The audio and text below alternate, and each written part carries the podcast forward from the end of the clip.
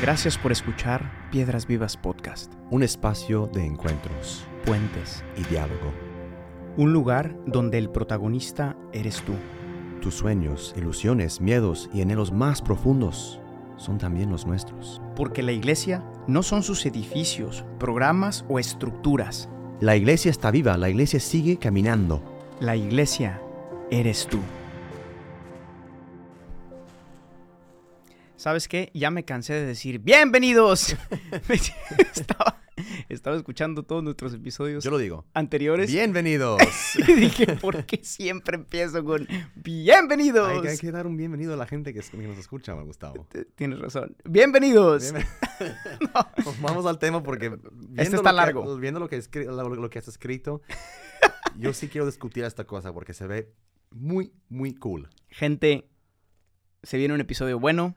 Seguimos en el Génesis, episodio número 9, y vamos a hablar de la historia posiblemente más conocida de la Biblia. Ahora sigue una lluvia de gracias. Porque ahora sí, literal. Yo creo que es la historia que todos conocen. Yo me acuerdo de niño y porque hay canciones y Sí. en el arca de Noé todos caben. todos caben. Vamos a hablar de Noé y del Sí. arca. claro. Ugh. Ya hemos meditado mucho en las consecuencias que el pecado ha dejado, em, pero ahora es válido preguntarnos después de todo esto, después de la muerte de Caín y Abel y esta maldad que, que- que se, que se esparce, preguntarse dónde está Dios en todo esto. no? Dios ha quedado indiferente ante el rechazo que el hombre ha hecho de él. Eh, Dios nos abandonó, para siempre abandonó el hombre a su propia suerte. Y recordamos ese pasaje tan hermoso de Isaías el capítulo 49, donde dice, incluso si una madre se olvidara de su hijo, yo no me olvidaré de ti. Y es que Dios nunca nos abandona, incluso en medio de nuestro pecado y de nuestra miseria, es Él quien toma la iniciativa de seguirnos buscando. Y esta es una historia que manifiesta ese continuo buscar del Padre hacia nosotros, ¿no? Otro pasaje también que me encanta es cuando Dios dice que te tengo, o sea, tengo tu nombre tatuado en la mano, ¿no? Jeremías, ¿no? Vamos- Jeremías o Ezequiel, no me acuerdo. uno de estos. Exacto.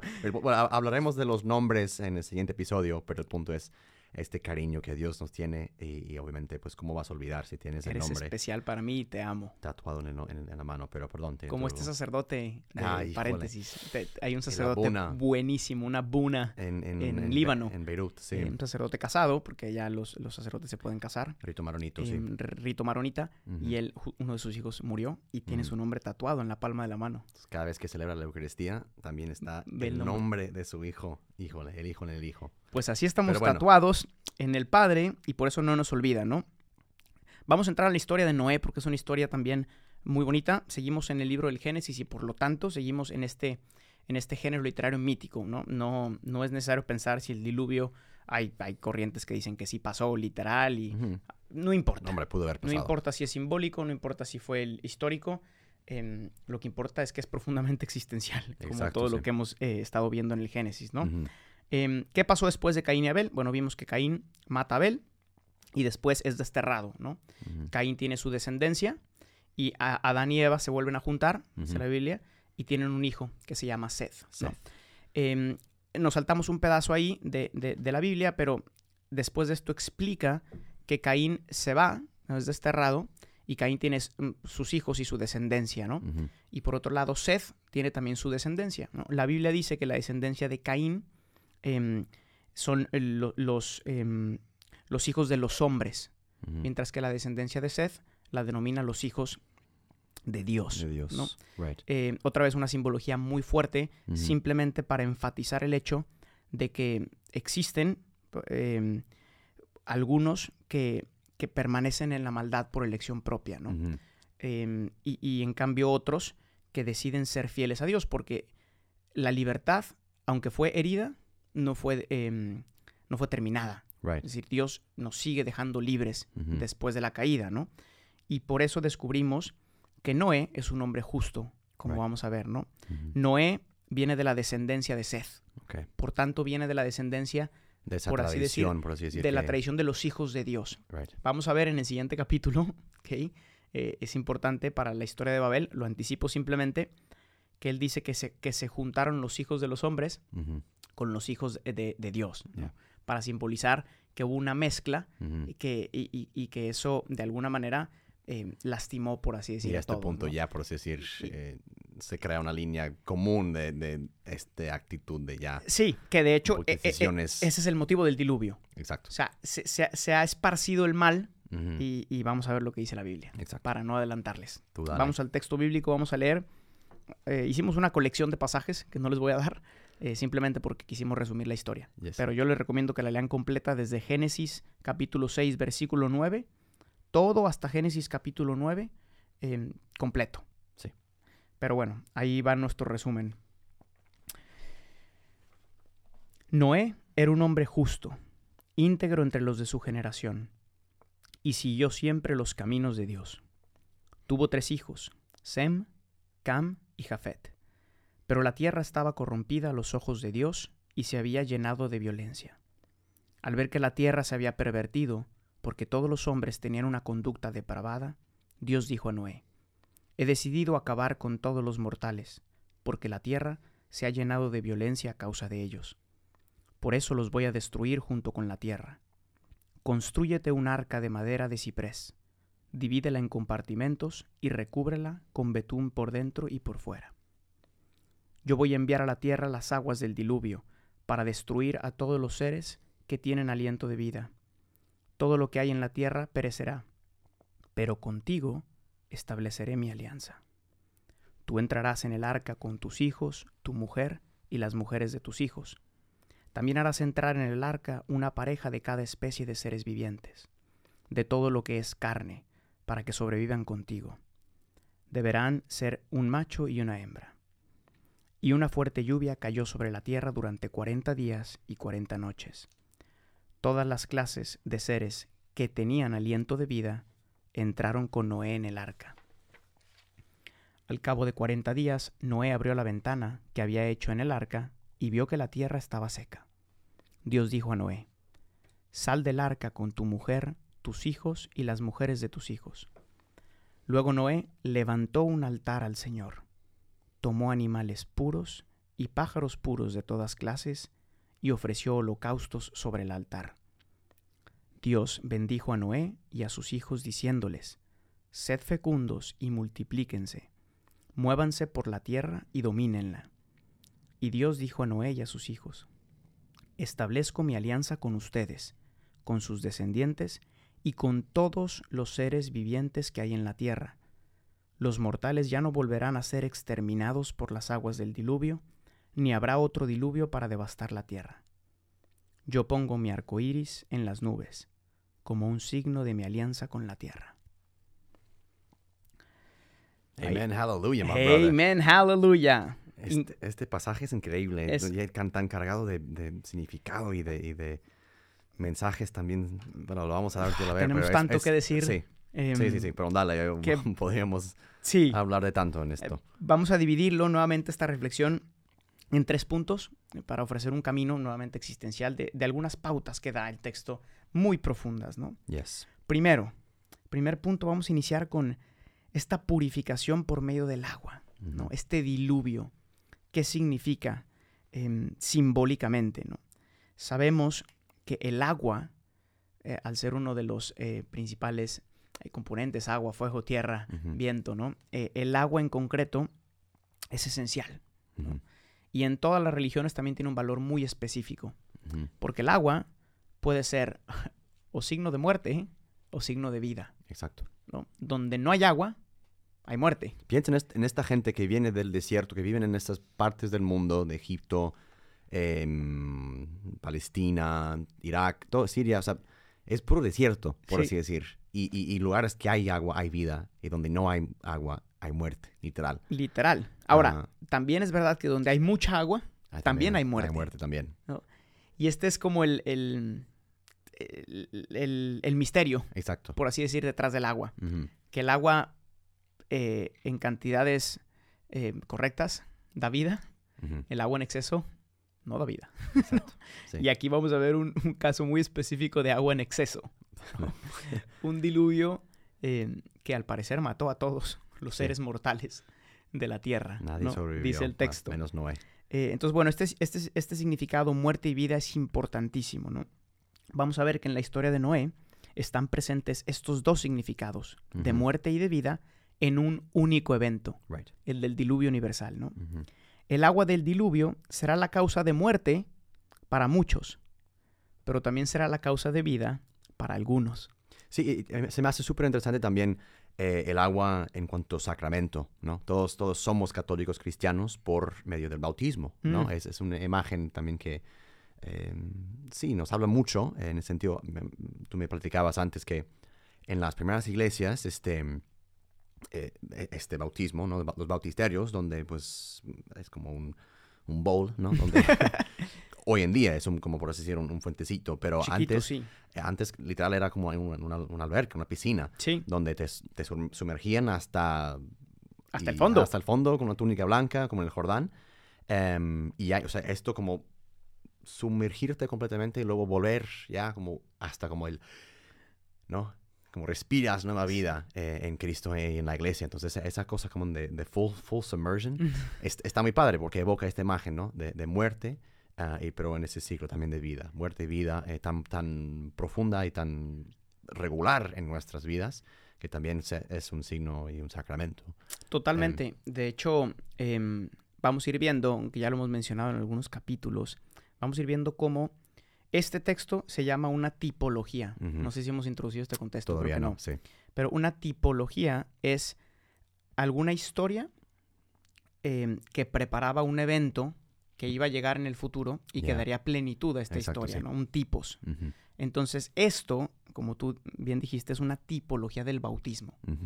Toda la historia de Noé es, es una imagen que va a llevar a su plenitud Cristo por Yes. medio del bautismo. ¿no? Sí, y de, su bautismo también. De hecho, es muy bonito en, en San Juan de Letrán, Yes. en los, en los relieves que están en la parte de arriba, Ajá. arriba de los apóstoles, está de un lado todas las historias del Antiguo Testamento y del otro lado Cristo que las lleva a plenitud. yes. Y justamente están una enfrente de la otra el, el diluvio universal con el arca y del otro lado está el bautismo de Cristo. ¿no? También la Capilla Sistina está eh, esta, este momento, ¿no? O sea, Miguel Ángel podría haber escogido cualquier eh, tema, ¿no? Sí. Pero él escoge Noé eh, justo para representar, porque luego también volver- volveremos a Jonás, que también. También. no solo está en el agua, también está en un, pe- o sea, un pescado, en, un- una ballena de la enorme, o sea, ballena, está tres lo más profundo que puede ser en el agua para volver a nacer. Como Pinocho. Pin- Pero por así decir, esas imágenes están el, el mar rojo cuando Mo- Moisés cruza. Lo el mar. vamos O sea, a ver hay- hay- todo el agua, tiempo. vida, muerte. Esos temas también. Mar rojo igual, para unos es vida, para otros es muerte. Uf, Lo, sí. vamos, lo vamos a ver en el Ah, Éxodo. Nunca, nunca pensé esto. Sí. lo vamos a ver en el Éxodo. Bueno, yes, my brother, let's go. entonces, efectivamente, eso es, eso en cuanto al agua. Segunda idea. Vamos a hablar del arca. Em, esta historia nos presenta el, el arca como un medio de salvación. Es el medio por el cual se va a salvar Noé Exacto. y su familia, ¿no? De hecho, él está ahí construyéndola y al parecer, no dice en la Biblia, pero yo no sé por qué nos hemos hecho esta historia que se me hace bastante buena, tradición, de que todos se burlaban de él, ¿no? Sí, Porque justo no había agua. No. Y todos, ¿para qué haces eso sí. si no hay agua, no? Estás Como loco, ese que estás prepararte, sí, de lo que hemos estado hablando, prepararte para algo que viene en el futuro. ¿no? Eh, quizá lo juzgaron de loco. Pero bueno, e- esta arca representa, representa y es, las dos cosas, un medio de salvación Exacto. ante una realidad que será el diluvio, ¿no? Em, vemos, vamos a ver que esta historia se va a repetir también, esta tipología se va a repetir constantemente. La idea de que unos se salvan y otros se mueren. Lo vamos a ver durante todo el Antiguo Testamento. Y lo vamos a ver, obviamente, también después del Nuevo Testamento, ¿no? Por un lado, podemos ver que no todo está perdido después del pecado, porque el hombre em, no permanece esencialmente malo, como muchas filosofías, O incluso completamente religiones, roto, por así decir. que, que- que- que llegan a decir que después del pecado el hombre es esencialmente malo. Aquí vemos la primera prueba de que no es así, Sí, porque aunque su libertad ha estado lastimada, el hombre la conserva de algún modo. right. Y eso es lo que permite a algunos ser los hijos de Dios. Ujú, Si hay algunos que todavía siguen respondiendo. El hombre sí quedó profundamente herido, como hemos visto, pero el pecado original nunca eliminó la libertad del hombre. Y aquí vemos a Noé presentado como el hombre justo. Right. Volvemos a ese tema de justicia, ¿no? Ujú. Alguien que tiene su corazón puesto en el Creador, En el lugar correcto. en el lugar correcto. Exacto, ¿no? sí. Y eso, digo, se me hace muy interesante lo que dijiste antes y, y en relación con esto de- del hombre justo. em, esa realidad existen- existencial que el diluvio, un diluvio en tu vida, si no está ahorita lloviendo fuerte, vendrá. Solamente no ven- ven- vendrá como un hu- hu- huracán, por así decir, físico. Y un pero huracán, huracán, por así- romperá. por así decir, que un, un diluvio en tu vida eh, un- un- está, está llegando, por así decir. Ah, que puede ser la muerte de alguien que tú, tú- que tú quieres, que pierdes trabajo, que una situación que sí, que te va a sumergir en, una, en, una, en un contexto personal. Dices, yo no, no puedo con esto. ¿Y de dónde te vas a agarrar? Y depende de lo que hiciste antes, de lo que construiste antes, depende de eso si vas a sobrevivir, ¿no? Como, como íntegro, como persona, como con tu libertad intacta, o te, te- te- pues te ahogas. Totalmente. Eh, y y es, es- es fuerte, creo que el hombre justo es alguien que está por ese puesto, como tú dijiste muy bien, o sea, alguien que está bien puesto, con los dos pies en la tierra, con el corazón en el cielo, no sé, esas, esas cosas así, Yes, que, que, que- que estás como listo que, y, y en la escucha de Dios, porque están todos como un, un- un desastre total y Dios dice a Noé, hey Noé, viene el dilu- diluvio. No porque no estuviera hablando a todos, pero quizá los otros no tenían tiempo porque estaban con mucho ruido. Sí, entonces pues, Noé está escuchando, ah, gracias por, gracias por decirme, ¿no? Pero es, es, es, es la realidad que te dice, oh, viene el diluvio, ¿estás listo? Sí. Pero bueno, Y, y, em, también el hecho de que no es presentado como un hombre justo es interesante porque Noé no es un hombre perfecto. no, no, no. porque no. va a haber hombres perfectos. No. Tan no es perfecto. Yes. que después, de, después de, mm, del diluvio Mm. eh, se le pasan las copitas. Eso y está- vamos a ver en la Biblia que se pone borracho. Eso también está en la capilla de Sistina. Se pone borracho. Sí. Y bueno, todo eso tiene una simbología a la que no vamos a entrar porque no nos da el tiempo. Madre de Dios, es muy Pero buenísimo, sí. que, que- que hay reflexiones increíbles de eso. Yes. Pero el punto es, eh, después del pecado, no hay hombres perfectos. no. Todos estamos a la espera de uno que sí será perfecto. Pero no hay. Y existen hombres justos, pero pecadores, Yes. que es también nuestra historia. ¿no? Exacto. Em, siguiente, eh, dentro de este, esta idea del arca, eh, vemos que, que se introduce una noción también que será muy importante para el resto de la historia de salvación, que es el hecho de que Dios elige a una porción para salvar al resto. Ok. Recordemos que toda la historia del pueblo de Israel, que es fascinante, gira en torno al hecho de que Dios ha escogido un pueblo. ¿no? Un pueblo que ellos quizás pensaban que los hacía únicos en el camino de salvación. Excluyendo a los demás también. Excluyendo al resto. Exacto. Pero para Dios era un resto elegido, no para excluir al resto, sino para interceder y salvar al resto. Sí. Este pueblo de Israel, que son algunos, será llevado a plenitud por la iglesia. Como una vasija, ¿no? Que No. custodia un don, por así decirlo. pero que no, que no excluye a los Sí, demás, para que todos podrían participar de ello. sino que sí. los integra, ¿no? Yes, yes, yes. Eh, Entonces, esta idea de una porción para salvar al resto es sumamente importante en la Biblia ¿no? y en nuestras vidas también, ¿no? Dios escoge a Noé y a su familia. Podríamos pensar que Dios es favoritista eh, o que solo salva a los buenos, Sí, olvidándose prefiere- de los demás. Que prefiere a Abel que a Caín. Otra vez, ¿no? Sí, Que, este, que al bueno lo salva y al, y al malo lo, Sí, lo ahoga. ¿no? exacto. Em, pero aquí entra la belleza del lenguaje simbólico del Génesis nuevamente. Es particularmente importante el hecho de que Dios le pide a Noé que suba en el arca con sus hijos, con las esposas de sus hijos, y luego le pide que, que lleve a una pareja, macho y hembra de cada especie. Toda esta historia es simbólica, obviamente, porque yo no sé de qué tamaño tenía que haber sido el arca para meter a tanta gente y a tantos animales y de dónde sacaron comida. Pero Muchas manzanas, ¿verdad? ¿De dónde? No, ¿de dónde sacaron comida para todos? Eh, pero es interesante porque el, el que les- el que la Biblia especifique que es Sí. una pareja de cada especie, Exacto, sí.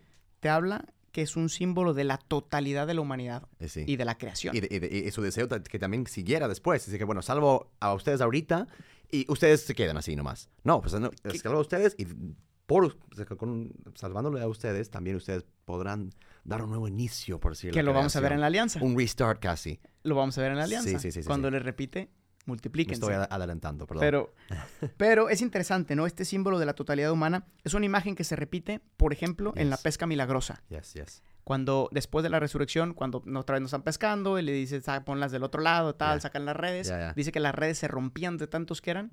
Y curiosamente la Biblia dice, y eran 153 peces. Otra vez sacando del agua también. Otra vez sacando del agua. Y ahí está, ahí tienes a San Pedro contando. De la muerte a la vida. Dos, Y ahí está tres, Pedro. Cuatro. Hasta que llega a 153. 153. Y tú dices, ¿por qué pusieron 153? Pudo haber dicho otra cosa. ¿Por qué no 200? ¿Por qué no 60? Da igual, ¿verdad? ¿Por qué no 152? Es que en la Biblia no, no, no, no da igual.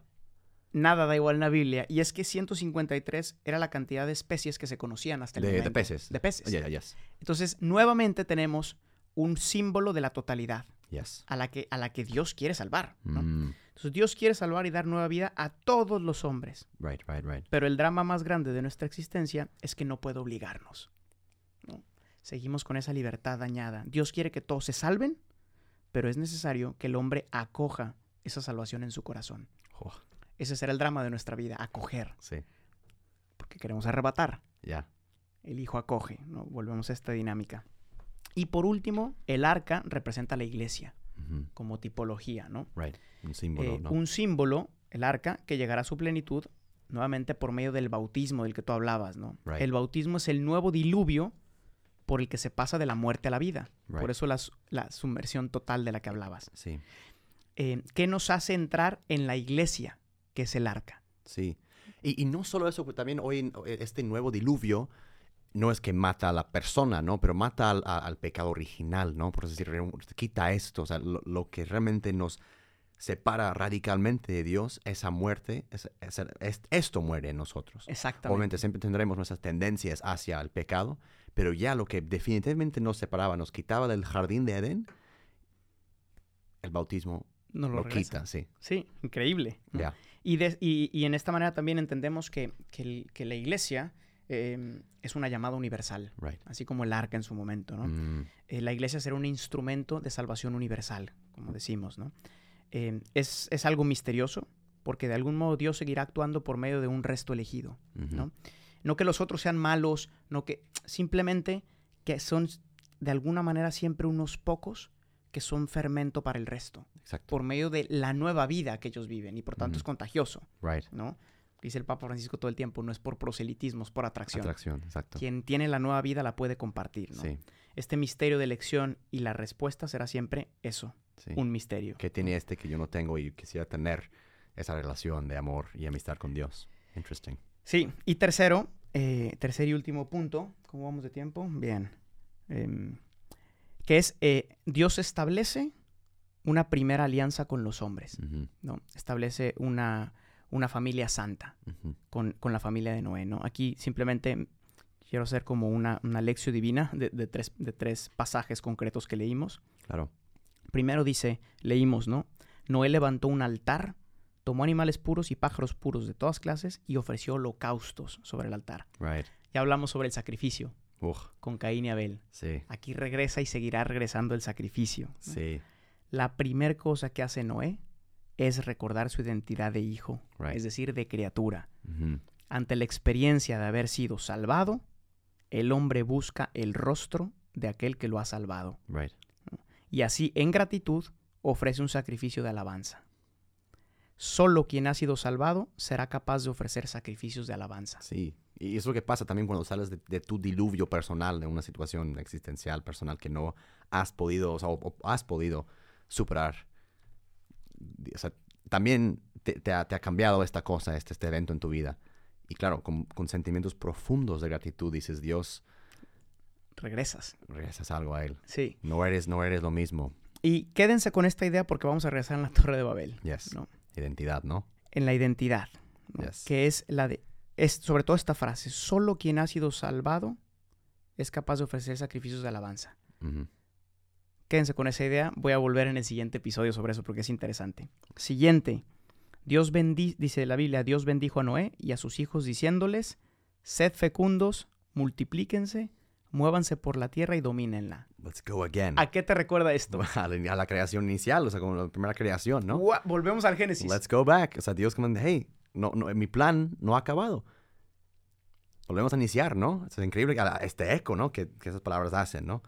Eh, está la creación, dice Adán y Eva, hey, o sea, les he dado muchas este, cosas, este, este, esta creación maravillosa, y ahora quiero que ustedes también sean dueños, partícipes en mi plan. Let's go.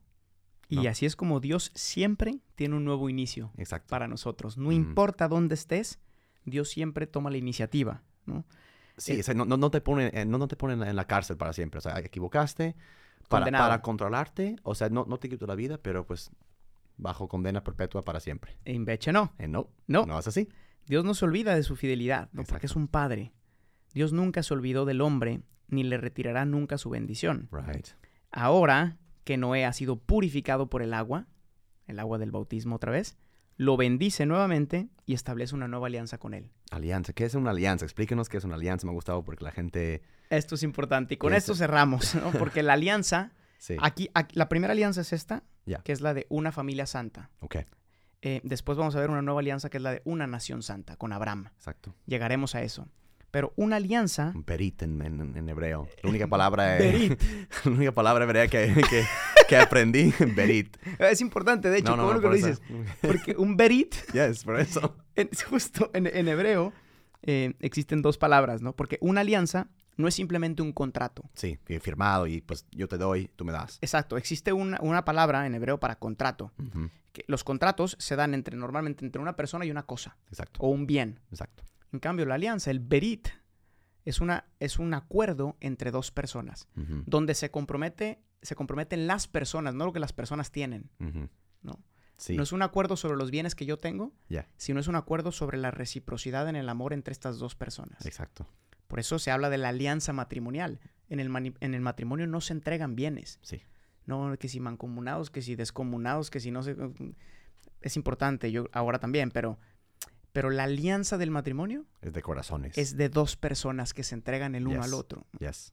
Esa misma alianza entre dos personas es la que Dios quiere hacer con nosotros. Right. Y es la que Dios hace con Noé y con su familia. A partir de ahora comienza, ahora sí, una historia de amor entre Dios y los hombres. Por medio de esta alianza, Dios nos va a prometer su fidelidad. Pero una alianza tiene dos partes. ¿Por qué? Porque hay dos personas siempre, ¿no? Y dependerá del hombre responder esa alianza con amor y en libertad. ¿no? Veremos en adelante cómo el hombre, por causa de la herida del pecado, romperá constantemente esta alianza.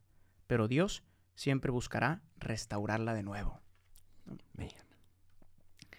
Y pues nada, a partir de ahora Vamos a cerrarlo pues. eh, iniciamos una nueva aventura con Dios. ¿no?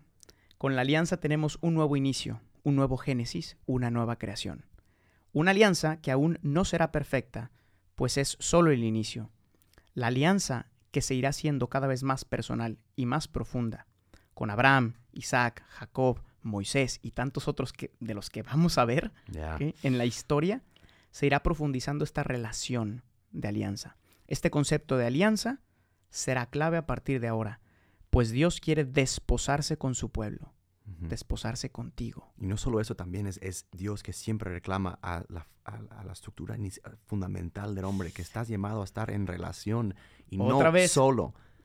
Otra vez, el hombre nunca se entiende través, solo. La alianza otra vez es, un nuevo, es una nueva llamada a decir, hey, entra en relación conmigo porque yo te, yo te amo y yo te quisiera dar todas las cosas buenas de esa tierra y, de- y los del cielo también. Pero bueno, Por eso la Biblia inicia con una boda, Yes. con una alianza entre Adán y Eva, que se rompe y termina con una nueva alianza, que será la boda de Cristo con su iglesia, su esposa, que veremos en el Apocalipsis, ¿no? Pero esa te lo contaré más tarde, como dicen las series. ahí está. Let us pray. Acabamos con una oración. Sí, listo, vamos. Padre bueno, que has querido establecer una alianza de amor conmigo. Te doy gracias por haberme escogido y por llamarme a formar una alianza de amor contigo. Te entrego todo lo que soy y lo que tengo, y te pido que nunca olvide tu misericordia y tu iniciativa. Gracias por amarme tanto, hasta el punto de querer ser una sola carne conmigo. Hoy, Señor, te ofrezco el holocausto de mi vida en acción de gracias por haberme salvado y por hacerme pasar de la muerte a la vida. Amen, my brother. Amen. Muchas gracias, amigos y gente que nos escucha. Hasta la próxima, ¿no? Chao, chao. God bless you. Gracias por escuchar este episodio. Piedras Vivas es una comunidad de personas que ha descubierto su identidad de hijos y que responde con libertad y frescura a la misión que Jesús confió a su iglesia. La iglesia no son sus edificios. La iglesia eres tú. Para más experiencias y contenido, síguenos en nuestras redes sociales y en la página oficial de Piedras Vivas.